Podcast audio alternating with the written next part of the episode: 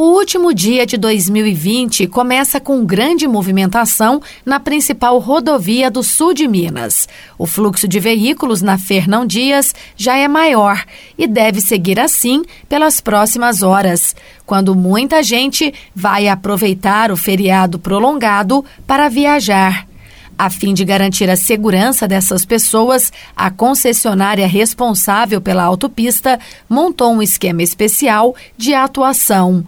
A mobilização será a mesma do feriado de Natal, quando também houve aumento no movimento. Quem conta mais é Edivaldo Braga, gerente da Artéries. Edivaldo, bom dia. Como é que foi a movimentação de veículos na rodovia durante o feriado passado? Bom dia, bom dia aí aos ouvintes da Difusora HD. O movimento realmente aumentou bastante, né, por conta de ser um período com uma expectativa de, de festa, né, apesar da pandemia né? Mas é, teve um fluxo bastante aumentado. Para esse feriado, qual é a expectativa da Artéries? A gente tem essa expectativa de um, de um tráfego bastante alto, das 6 horas da manhã até as 18, e a expectativa de retorno no dia 3, né? A gente já costumeiramente faz essa avaliação e a gente nota que o horário de maior fluxo é das 6 da manhã até as 6 horas da tarde é o momento de pico, né? Então, se os usuários puder fugir desse horário, seria bastante interessante. O retorno do pessoal na volta, já a gente já nota um fluxo bastante grande a partir das 9 da manhã e aí vai até as 11 horas da noite. Existe alguma situação extraordinária que mereça mais atenção do motorista, como obras, por exemplo, ou trechos mais críticos? Nesse período de, de, de festas e feriados prolongados, a concessionária procura fazer uma programação de obras exatamente para que não tenha impacto dos usuários que estão trafegando na rodovia. Então as obras são canceladas nesse período exatamente para não influenciar no fluxo.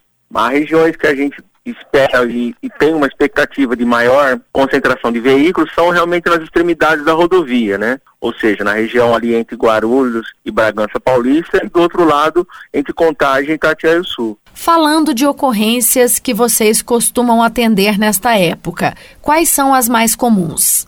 São panes elétricas, né? Também relacionadas aos pneus e também a falta de combustível em alguns casos. Para evitar situações como essas, quais são as dicas para os motoristas? É, a gente nota que esse feriado vai ser um feriado chuvoso, né? Então a nossa preocupação é que realmente o usuário, antes de sair de casa, faça a revisão do veículo, sobretudo relacionado ao sistema elétrico e também a questão dos pneus, por conta de ter uma menor aderência por conta dessa água na pista, né? Então a gente recomenda, a concessionária recomenda que faça toda uma revisão do veículo, pastilhas de freio, fluido de freio, também a questão de alinhamento e balanceamento do veículo, para que realmente não tenha problemas durante a viagem. Em caso de emergências na rodovia, como é que o motorista deve proceder? A primeira orientação é que não pare na pista, né? Procure um local seguro e entre em contato com a concessionária através do 0800. O nosso 0800 é 0800 283 0381. Você já disse que o movimento costuma ser grande e que, mesmo com a pandemia, muita gente deve viajar nesses dias.